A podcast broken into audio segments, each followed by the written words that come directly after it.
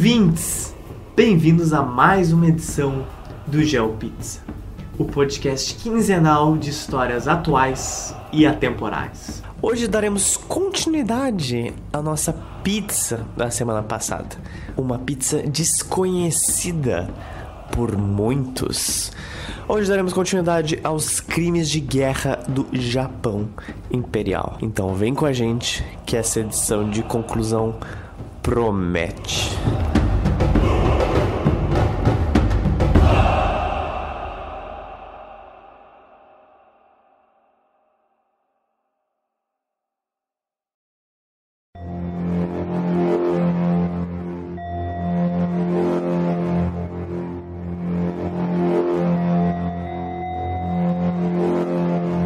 Como os nazistas tiveram o Auschwitz dele, onde lá não só aconteceu o extermínio, aconteceu experimentação médica. Grande parte de algumas pesquisas que você tem de reagentes químicos na de Terra armas biológicas. é, foram retiradas dos nazistas, também dos próprios japoneses. Eles também tiveram Principalmente seus- dos japoneses. o seu centro de experimentação muito mais diversificado E muito mais efetivo.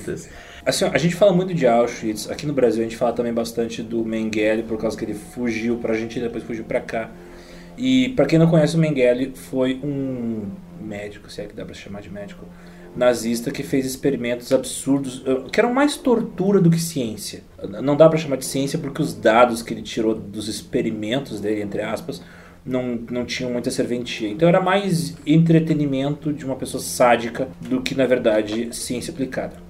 Mas como eu disse, os japoneses eram bem intensos. Os nazistas flertaram com experimentos médicos. Fizeram experimentos médicos, mas comparado ao que os japoneses fizeram, That's nothing. é, não é nada, é muito pouco. Porque enquanto os nazistas tentavam criar clones e faziam experimentos genéticos bizarros, os japoneses eles conseguiram resultados efetivos com o desenvolvimento de armas biológicas. Armas biológicas que depois foram aperfeiçoadas e melhoradas por governos como o governo soviético e o governo americano.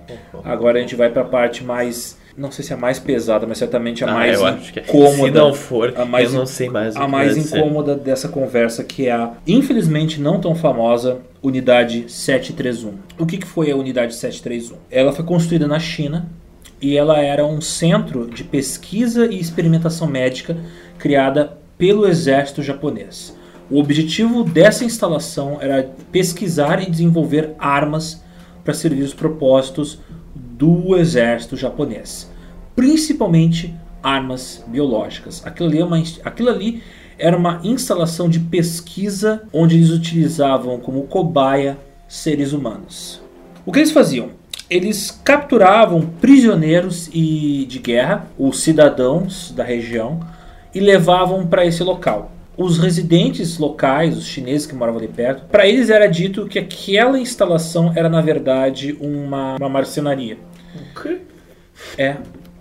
Não, não dizíamos nem que era uma base militar, assim. Não, eles diziam que era uma marcenaria. A gente tá fazendo os Daí, daí a piada, porque eles achavam isso engraçado. Eu não tô dizendo que eu acho engraçado, mas os japoneses consideravam engraçado. Os soldados os japoneses faziam piada com isso. Caralho. De chamar as vítimas dos experimentos não de pessoas, mas de toras, Toras, de lenha, de madeira. cortar e queimar. Porque eles cortavam, queimavam, faziam o caralho com essas pessoas. O que eles faziam?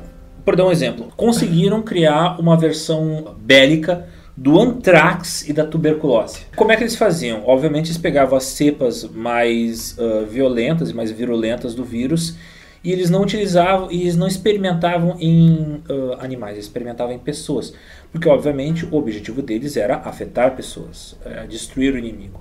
A unidade 731 ela era dividida em oito divisões, cada uma com uma particularidade específica. A divisão 1 era a divisão de pesquisa da peste bubônica, cólera, antrax, tifoide e tuberculose, usando em é, pessoas de verdade, Como cobaias. como cobaia. Foi registrado que, simultaneamente, ou seja, ao mesmo tempo, registraram 400 pessoas infectadas com alguma dessas doenças na unidade. A divisão 2 era de pesquisa para armas biológicas usadas no campo, particularmente de equipamentos capazes de espalhar germes e parasitas. Cara, equipamentos capazes de espalhar germes. Provavelmente Cara, era ali é que eles desenvolveram essas granadas de peste bubônica que eu comentei. Cara, granada. A divisão 3 era a produção de balas contendo conteúdo biológico.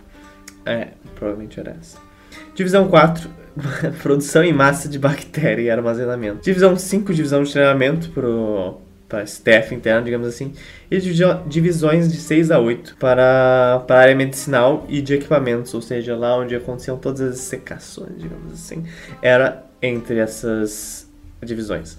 Fale. Uma curiosidade, ah, dentro da unidade 731, eles também desenvolviam tecnologia de purificação de água e eles criaram algumas técnicas muito eficientes de purificação de água. Tipo, alguma coisa boa eles fizeram por lá. serviu dessa desgraça. sabe? É, Então, o como a Alexandra comentou, aconteceu muitas vivis... vivisecações. vivisecações, que nada mais é que o nome chique pra abrir uma pessoa ao meio. Não, vivi- vivisecação é vivo. É vivo? É vivo. Por isso que tá escrito vivisecação. Sim, quando, quando dissecação é quando a pessoa tá morta, Ah.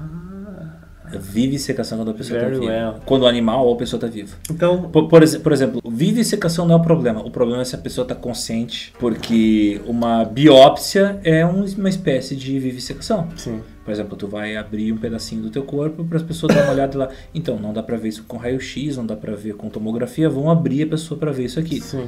E aí tu faz uma biópsia. Mas o nome que a gente dá é biópsia porque vivisecação soa muito mais como abrir um animal, entendeu? Uma, uma descrição é, um pouco fiel à realidade. Os prisioneiros tinham seus membros amputados para estudar a perda sanguínea. E esses membros eram às vezes retirados de lados é, extremos do corpo, então dois braços, duas pernas. Eles trocavam braço por perna ou trocavam mão por mão. Tipo, trocou com a mão esquerda no lugar da mão direita, a mão direita na esquerda, para ver como é que as feridas iam sarar. Alguns prisioneiros tinham removido partes do cérebro, pulmões inteiros, como pâncreas, para ver até onde eles conseguiam sobreviver e qual era o impacto desses órgãos no organismo. Tudo e a aplicação de germes e bactérias em outras pessoas. E como o Alexander falou, isso foi utilizado em várias pessoas e também foi utilizado principalmente na Indonésia, em que criaram um tipo de toxídio baseado no tétano e também tentaram desenvolver uma vacina contra isso. Provavelmente para os soldados, caso eles estivessem no meio da batalha sendo infectados por essa merda. Que eles usaram nos inimigos. E uma do- das grandes estudos e registros que a gente tem de até onde o corpo humano consegue aguentar com frio extremo vem dessa época. Sim. Até onde ele consegue resistir e até onde ele. Porque são experiências que uma nação é, com ciência ética jamais faria. E por isso que os únicos dados que a gente tem são desses caras, por causa que eles foram os únicos que eram antiéticos o suficiente para poder fazer experiências com pessoas. Sim. A, a parte mais dark, eu acho, é a parte do, de doenças, principalmente doenças sexualmente transmitíveis. Sífilis foi um desses casos em que as pessoas eram injetadas com sífilis. Os cientistas queriam ver como era esse tipo de transmissão. Muitos pesquisadores forçavam prisioneiros a ter atos sexuais um com o outro. Quatro ou mais ou cinco unidades de soldados ficavam no laboratório acompanhando um homem e uma mulher infectados com sífilis juntos em uma cela. Depois que elas eram infectadas, algumas delas eram feitas vivificações para ver que diferente tipo de estágio da coisa era feita. Crianças, crianças também eram infectadas com sífilis. Queriam ver até quando esse tipo de, de doença conseguia se espalhar pelo corpo. Os registros mais de alguém mais novo registrado com sífilis na unidade era um menino de 6 anos e tinha outro com 7 anos. Eles queriam ver até onde pessoas também da mesma, por exemplo, irmão, irmã, ou até mesmo pessoas parentescas conseguiam ter certo tipo de resistência à doença, a própria sífilis. Então, tu fazia literalmente as pessoas fazerem incesto para ver se elas tinham algum tipo de reação entre elas ou não. Tu tá ligado que alguns dos soldados que trabalham nessa unidade tinham 13 anos de idade. Soldados. Soldados. Alguns soldados japoneses eram adolescentes. Tu vira a banalização do serviço militar, né? Tu literalmente, É que, é, que, é que era um ponto assim de tipo. whatever, seja o que for. Ah, muitas mulheres eram forçadas a serem engra- engravidadas por causa dos experimentos, né? Além da, de ser feita vivificações ela mesma, eram feitas vivificações no próprio feto, para ver até onde isso também se espalhava da, da grávida até o bebê. Um dos relatos, esse talvez seja o relato mais gore que eu vou falar, mas só para ter uma dimensão da coisa, talvez isso poupe de vocês até de pesquisar sobre. Um dos pesquisadores é, me falou que esse o dia de hoje era um dia para fazer um experimento humano. Ele e outro membro levaram as chaves para abrir uma, uma das celas que continha uma mulher chinesa. Eu tô traduzindo automaticamente, então por isso pode ficar um pouco estranho. Um membro da humanidade é, estuprou ela e o outro membro é, ia fazer o mesmo com outra mulher de outra cela. Só que essa mulher de outra cela, por que, que eles faziam isso? Eles estavam literalmente fazendo competições. Nossa. Então isso rolava também no meio da ciência. Só que essa outra mulher, ela tinha vários dos seus dedos faltando. Amputados. Tinha, tinha falta de ossos nos seus pés, principalmente por causa da, da gangrena da, e também da, do frio e das fraturas. O soldado, mesmo assim convencido, iria estuprar ela de qualquer forma, mas depois que viu que o genital dela estava literalmente soltando pus. Então ele mudou de ideia. E aí ele, bom, perdeu a competição. Um dos outros itens que aconteciam na unidade era testes de armas, de granadas e lança-chamas serem usados em outros seres humanos, testando até mesmo tipos de distância para serem usados granadas, ou certo tipo de distância para serem usados lança-chamas. Bem, assim, de novo, se você tiver curiosidade de ver como era isso, e quando eu digo ver, literalmente ver, tem esse filme uh, The Man Behind the Sun, os homens, uh, o, o Sun, o Sol no caso, uh, se referindo ao Japão. ao, ao Japão, o Sol Nascente. É esse filme que conta a história de um, da unidade 731 e, e, e assim eu recomendo se você para você se vacinar historicamente eu diria é uma vacina histórica eu acho porque é o tipo de crueldade que às vezes volta, volta e meia volta a acontecer entendeu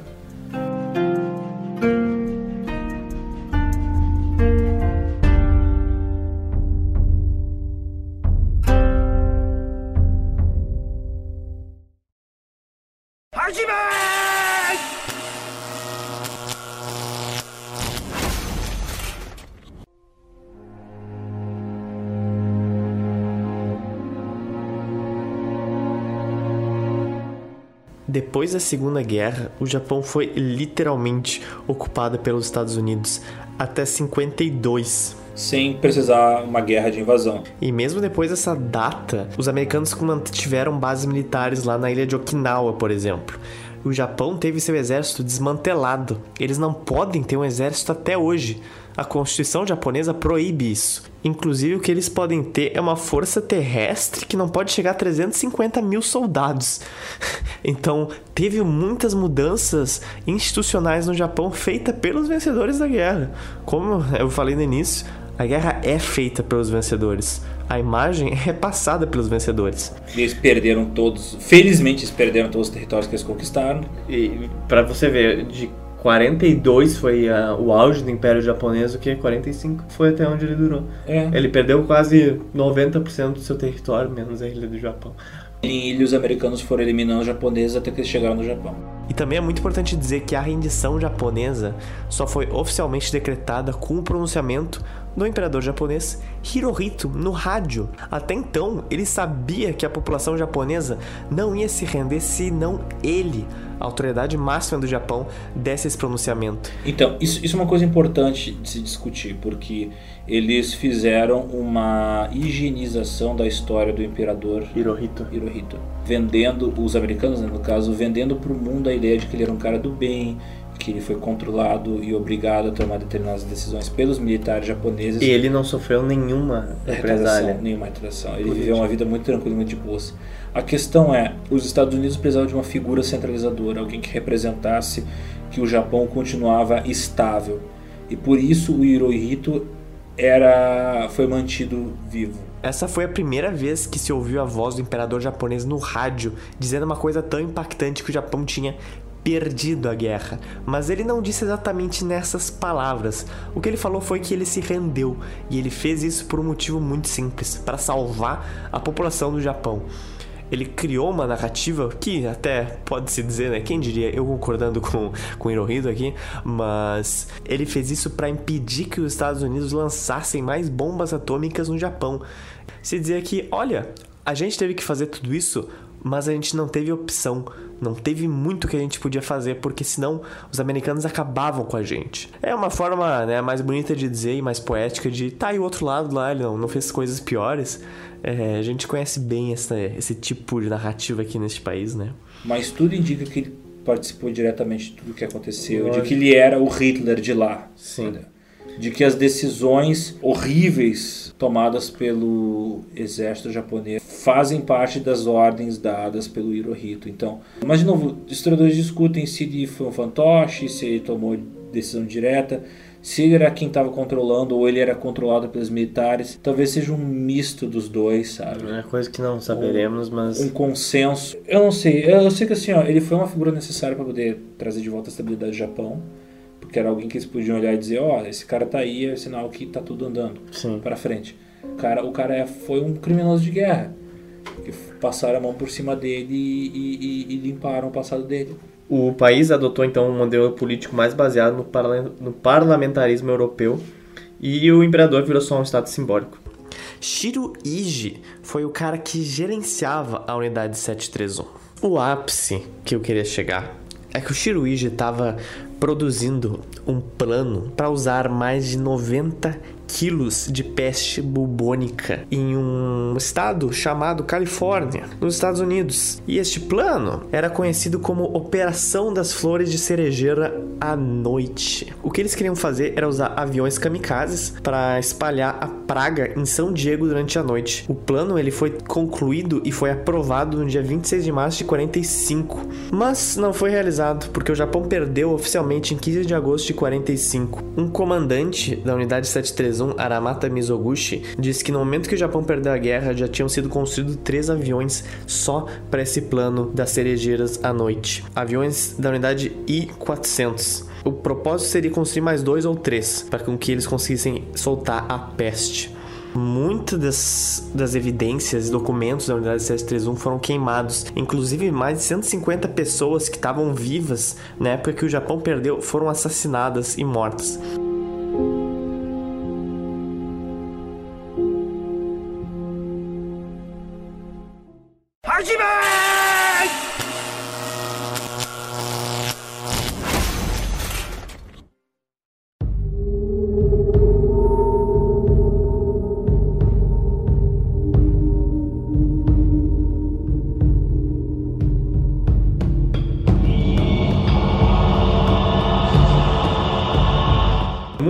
Líderes e políticos e militares japoneses é, foram condenados por crime de guerra no Tribunal de Tóquio. Só que é o seguinte, o Tribunal de Tóquio ocorreu em Tóquio.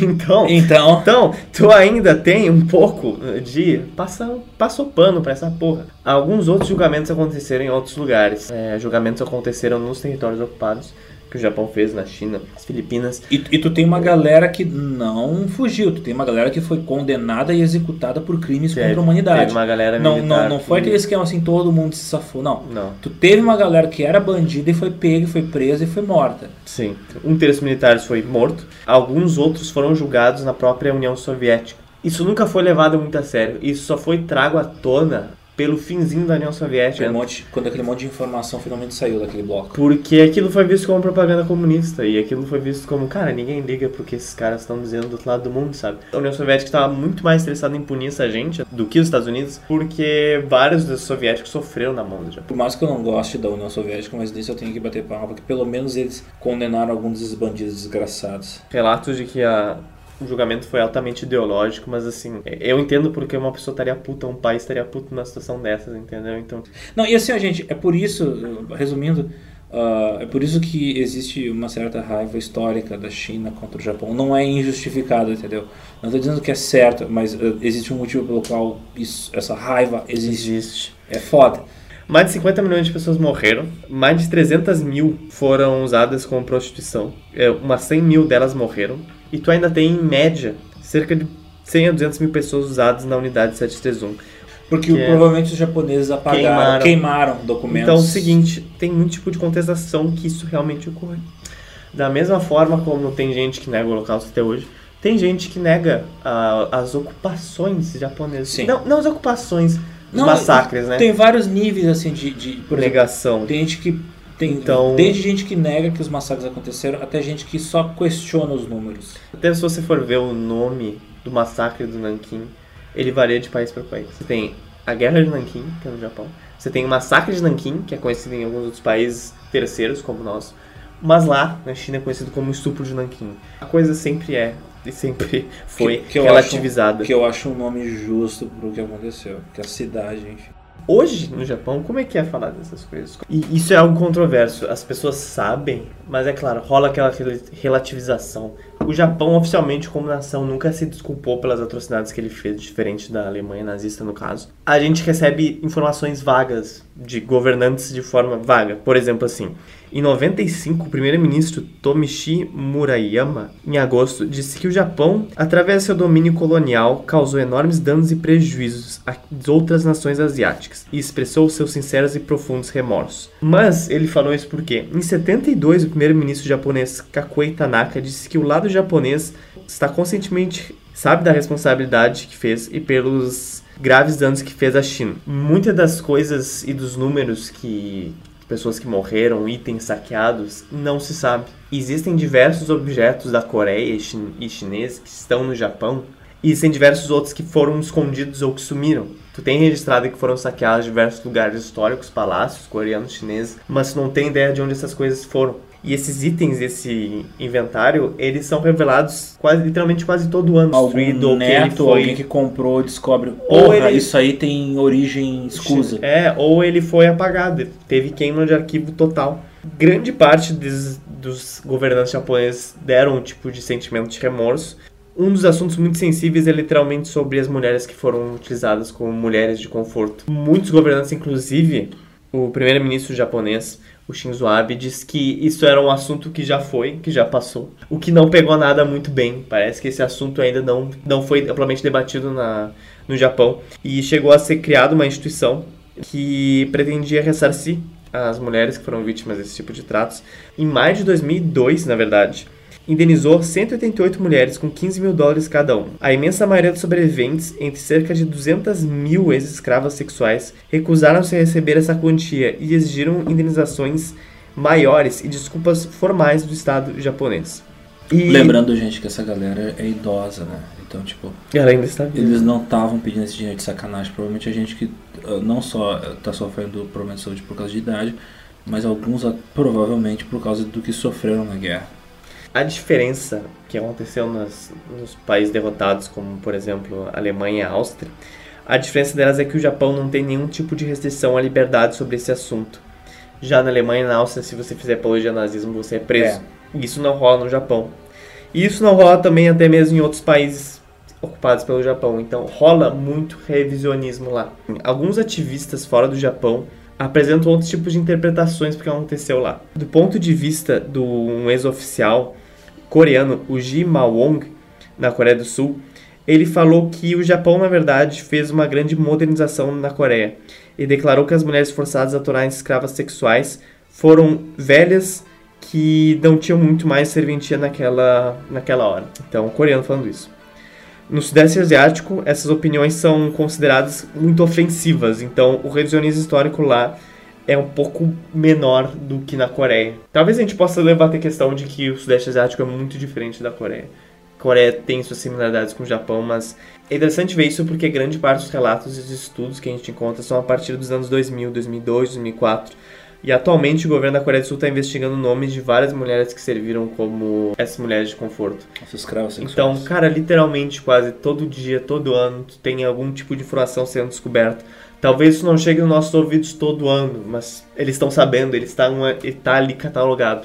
Talvez algum dia isso seja posto ao público, talvez algum dia o Japão realmente peça perdão ou faça algo, uma indenização formal. Até hoje isso não aconteceu. Foi literalmente um, um apagão, um apagão étnico, um apagão cultural, um apagão de todas as formas de grande parte da Ásia. Você tem vários tipos de prédios que são ruínas, que são prédios abandonados chineses que serviram como lugares de ocupação japoneses, bordéis japoneses. Eles são um tipo de dark turismo, as pessoas vão lá. É, assim como as visitas, por exemplo, as fortificações uh, do, do Atlântico criadas pelos nazistas, tu visita esses lugares. É, e são, são resquícios da guerra. Mas assim, são resquícios em várias cidades do Japão, são resquícios em Hong Kong. É, grandes lotes e grandes é, construções que um dia foram palácios, não são mais. Algum, uma pessoa muito rica deve ser dona de aquilo lá, porque aquilo ali tá jogado traças. Pra tu ver o tipo de descaso que as pessoas têm, sabe?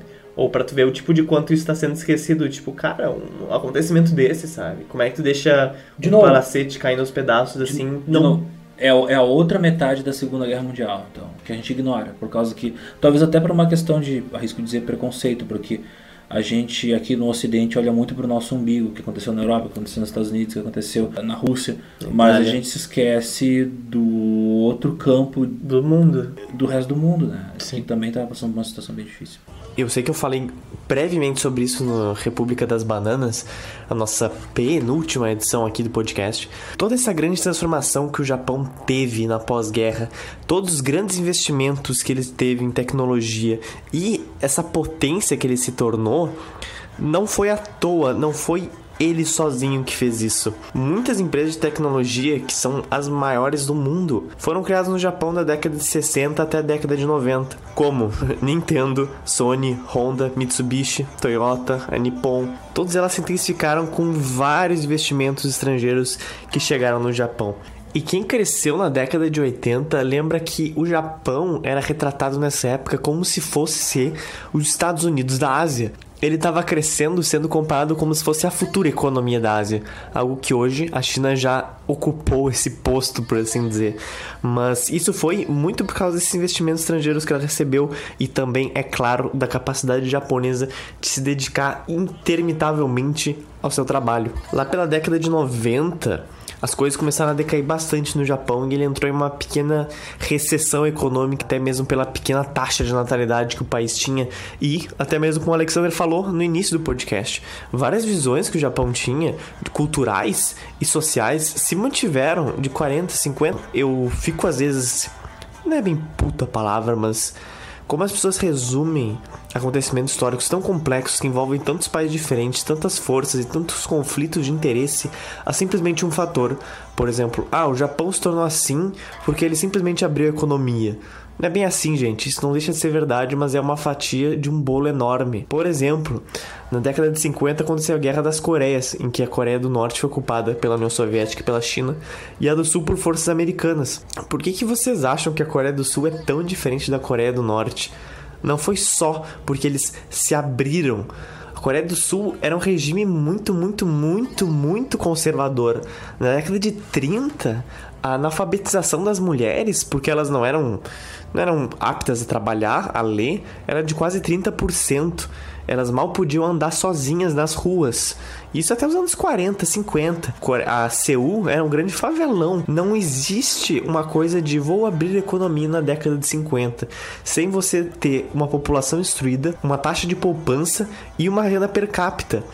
Não adianta você não ter nenhum desses fatores e você abrir economia para quem se você não tem produtividade no país. A Coreia do Sul, assim como o Japão, recebeu muito investimento externo e esse investimento externo alavancou a indústria de grandes formas. Os Estados Unidos estavam muito, muito, muito preocupados em manter e preservar a imagem da Coreia do Sul para o mundo inteiro. Não à toa que ele foi governado por governos militares por mais de 10 anos, inclusive. A Coreia do Sul começou a participar também de competições olímpicas nessa época para mostrar que era uma grande nação emergente, ao contrário do rival dela, da Coreia do Norte. A Guerra Fria foi, por exemplo, quando foi inventada artes coreanas como o Taekwondo, em que colocaram ele nas Olimpíadas e, até resumindo muito a história, e como praticante de Taekwondo eu posso dizer isso, Taekwondo foi uma arte criada para ser colocada nas Olimpíadas. Ela foi criada nessa época com a narrativa de que ela era uma arte milenar, o que não é verdade. Então não foi um fator que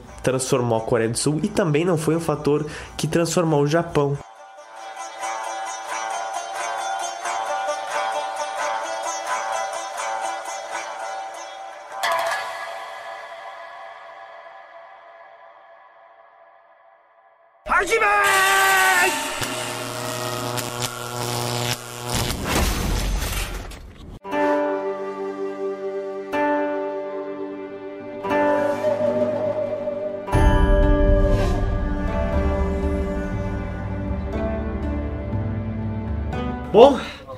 Entrar agora pro cardápio da semana. Cardápio da semana. Nossa dica cultural.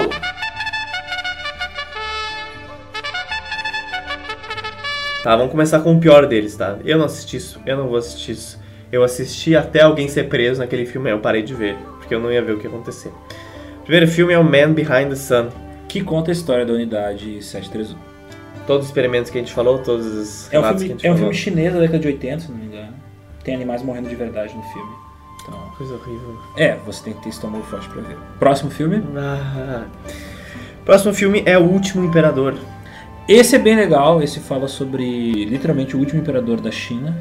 E é legal para tu entender o contexto da, da, da China enfraquecida sendo invadida pelo Japão. É uma boa história. A ponte do rio Kwai? É, Kwai. Que estão construindo para os japoneses, eles agindo como trabalho escravo, construindo para os japoneses uma ponte sobre o rio Kwai. E essa ponte vai ser utilizada como uma das uh, pontes da linha férrea que vai passar um trem no meio do mato. Enfim, o Império do Sol. Esse filme eu vi. Esse filme. Cara, tem o Batman novinho, tem o Christian Bale.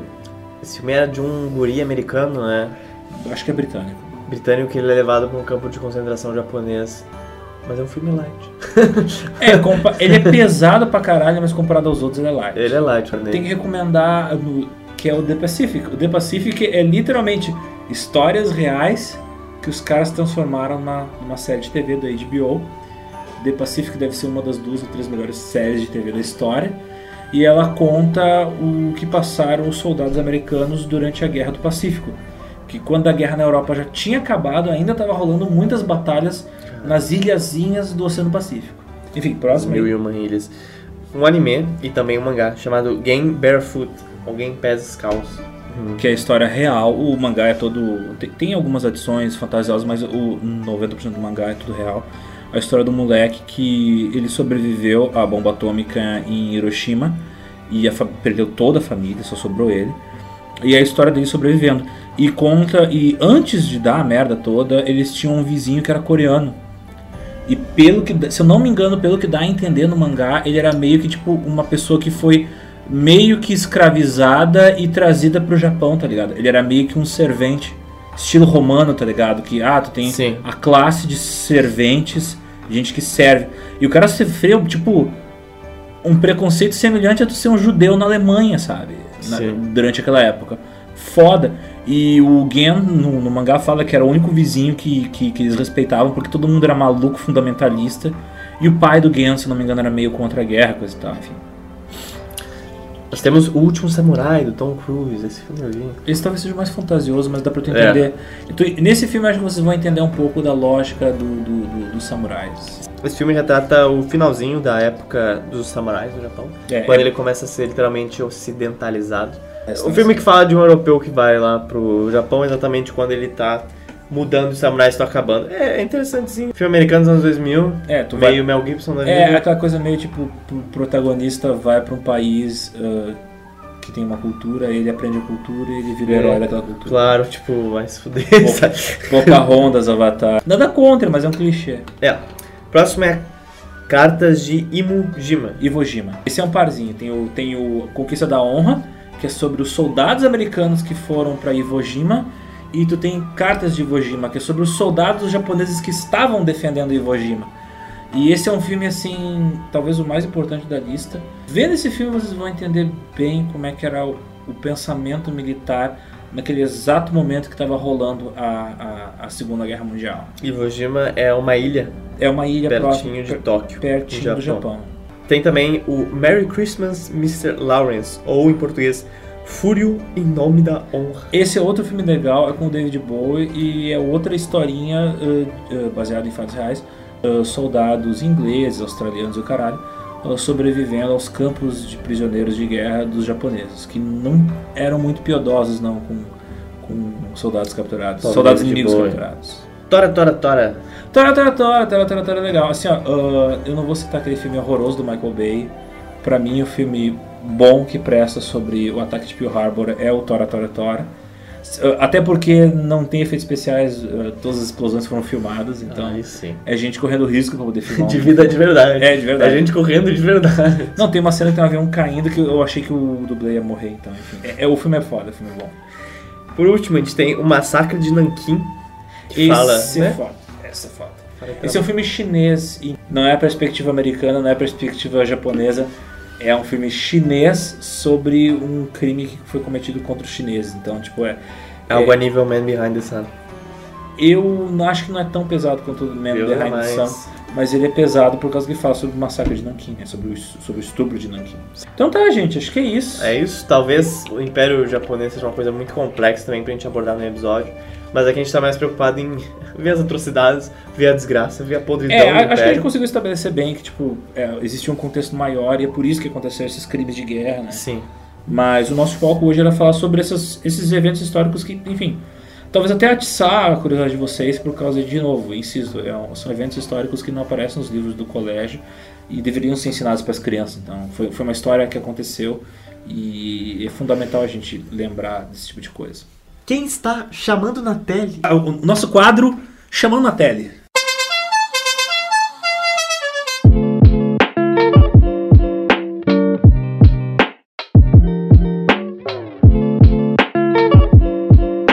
Primeiro de tudo agradecer, porque depois do episódio das bananas nós tivemos dois novos apoiadores e um deles é do feudo de Cachoeirinha. Ele é um vizinho meu! Vizinho desta criatura da quais vos falo. A ajuda de vocês é muito importante, sério. E quando eu vi os apoiadores, eu fiquei tipo, meu Deus. E vocês ajudam de dimensões inimagináveis para produzir conteúdo e conhecimento independente em este país.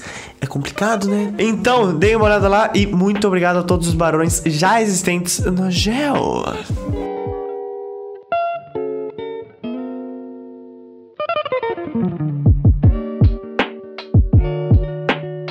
A República das Bananas foi um dos episódios que mais repercutiu junto com o episódio do incesto. Tivemos muitas pessoas dizendo que foi a melhor edição até então.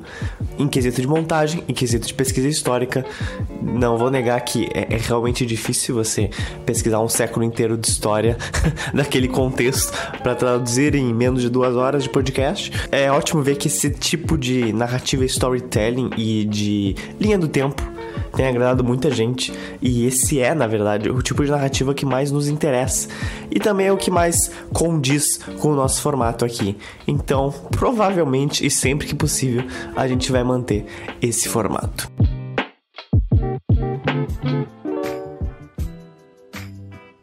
Esta foi a nossa pizza quinzenal. Nos vemos daqui a duas semanas. Você pode seguir o GeoPizza no Facebook, no Twitter ou no Instagram, arroba GeoPizza, não é muito difícil de encontrar. E lembrando que todo o nosso serviço e todo o nosso trabalho feito aqui acontece graças aos nossos barões. Nossos barões é quem nos financia. Nossos barões são as pessoas que acreditam na mídia independente e doam para essa linda causa chamada GeoPizza. Você quer ser um barão? Olha só, existem recompensas que vocês podem ganhar fazendo isso. Então dá uma olhada no apoia.se barra geopizza. Até logo!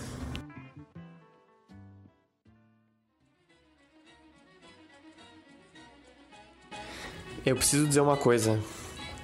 Vocês lembram do início da história desse podcast do Hiro Onoda, o soldado que não se rendeu por 30 anos, se escondendo nas Filipinas e sobrevivendo na esperança que o Japão ainda estivesse na guerra? Então, ele teve um destino curioso, para não se dizer mais. Embora ele tivesse matado mais de 30 habitantes filipinos nessa época, inclusive se envolveu com tiroteios na polícia, as circunstâncias desse evento aí foram levadas em consideração com a situação. E o ele recebeu o perdão do presidente filipino da época, o Ferdinand Marcos. Depois da sua rendição, o Onoda saiu das Filipinas. Só que ele não voltou pro Japão. Sabem para onde ele foi? Ele foi para um lugar bem curioso. Ele foi para um lugar chamado Brasil. Ele se transformou num fazendeiro de gado, em uma colônia agrícola no Mato Grosso do Sul, em Terenos. Lá, ele escreveu e publicou sua autobiografia, No Surrender: My 30 Year War. No Brasil, a- os 30 anos da minha guerra detalhando a sua vida como um combatente de guerrilha em uma guerra que já tinha acabado. Ele acabou se casando com uma japonesa e voltou pro Japão para administrar um acampamento para crianças, mas voltava com regularidade pro Brasil. Ele morreu em 2014, cara, tipo, agora. E ele tem vários familiares que ainda estão no Brasil. Vários dos filhos deles ainda carregam o sobrenome dele através de todo o nosso Brasil. Mas o mais bizarro é que ele recebeu condecorações no Brasil. Ele recebeu, dia 6 de dezembro de 2006, a medalha de mérito Santos Dumont da Força Aérea Brasileira. Por quê? Eu não achei por quê. É sério. Se algum ouvinte tiver a razão por quê, por favor, me diga aqui, porque eu realmente estou curioso, porra. Por que, que você vai condecorar uma pessoa dessas? Embora seja um simples soldado? Porra, né, gente? Porra. Em fevereiro de 2010, ou seja, quatro anos antes dele morrer, a Assembleia Legislativa do Mato Grosso do Sul lhe deu o título de cidadão. Demorou bem pouco, né? bem pouco.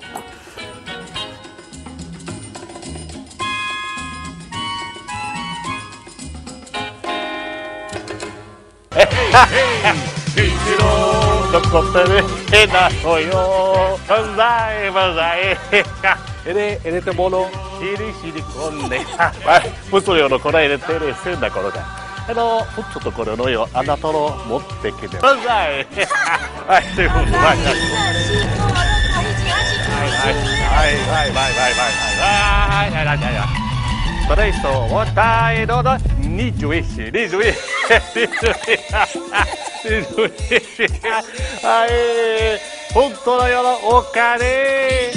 おかれ。はいおかれ。おかれ。おかれオッケースルービューすみません。固い絆に思い寄せて時には喜び。二十六、九十三、四十一。ジオレオラテレセラスルービューさよなら。さよなら。さよなら。さよなら。さよなら。